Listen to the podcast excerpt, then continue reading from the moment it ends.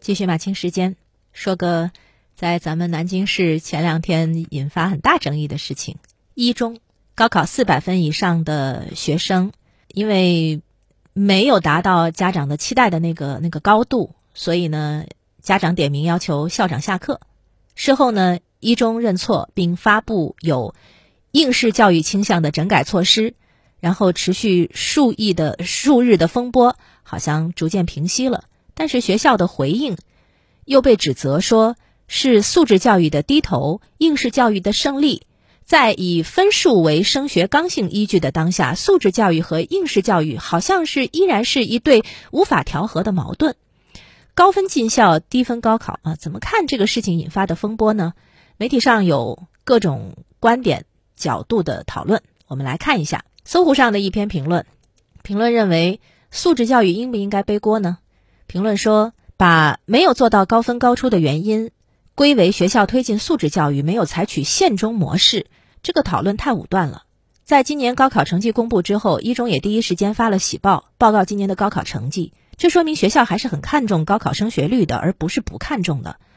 那在一中发布的告家长书中提到，要进行分层教学，要重视强基计划、综合素质评价、录取等等升学渠道。素质教育不是不要考试的轻松教育，也不是说组织开展社团活动、游学这就叫素质教育。素质教育其实是个性化教育，强调因材施教，不是一刀切用一个标准要求所有学生，而是重视培养学生的个性特长。同时，素质教育与简单的灌输教育对学生进行封闭式。管理训练不同，是重视培养学生的自主学习和自主管理能力的教育。显然，如果学校进行的是这样的素质教育，那么就应该问一问，为什么没有搞好分层教学？学校把强基计划、综合素质评价、录取作为公立的升学渠道是不对的。强基计划强调招生对基础学科专业有兴趣的学生。综合素质评价重视学生综合素质发展。那在一所强调素质教育的名校当中，如果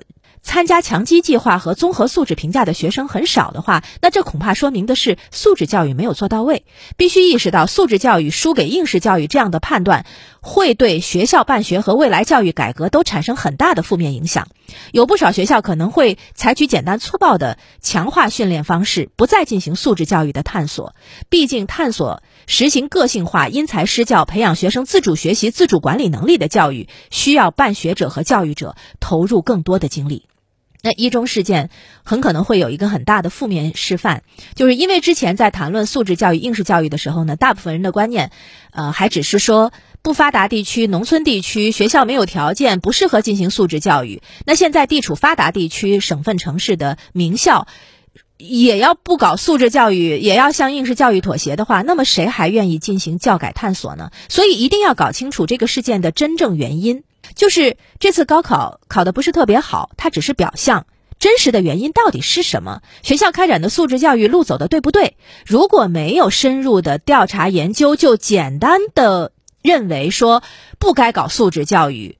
那这是不负责任的。当然也必须承认一个现实，就是在高考录取制度不变的情况下，基础教育将很难摆脱应试倾向。学校围着高考抓应试训练，其实是最简单粗暴的办学模式。因此，要推进基础教育摆脱应试倾向，需要改革评价体系。但是，就算评价体系没有改革，那对于名校来说，追求应该不止于此。应该在关注学生成绩的基础上，重视学生的成长过程和成才。这对学校办学和管理。会提出更高的要求。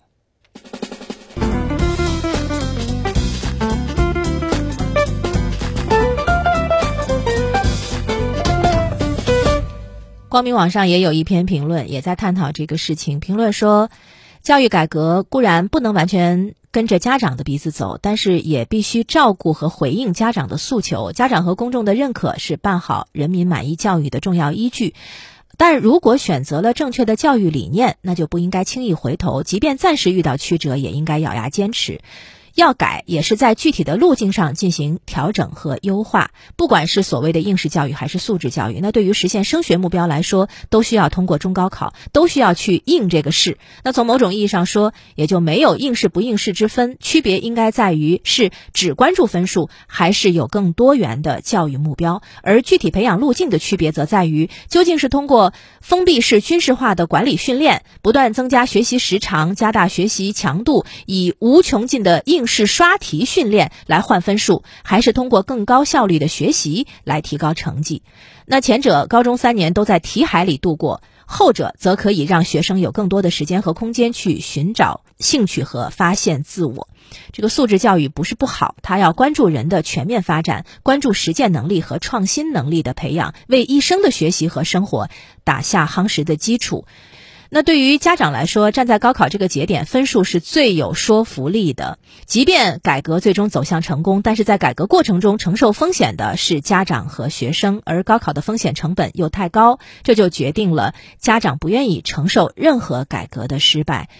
那家长的心情可以理解，但是从个人长远发展的角度说，还是要把最基本的道理讲明白。因为教育的最终目标不是培养做题家，不能够只是看于眼前的成败得失。最近“小镇做题家”这个概念有点火，来自农村地区的贫寒学子依靠题海战术和学业高压考进了一流高校，但是进入大学之后发现除了做题别的都不会，在个人发展方面受到了各种阻碍。那与之相比，城市学子相对接触了更多别的资源，培养了更多的兴趣爱好，有更强的综合素质，表现出更强的后劲。这种现象就是对应试教育弊端的提醒和警示。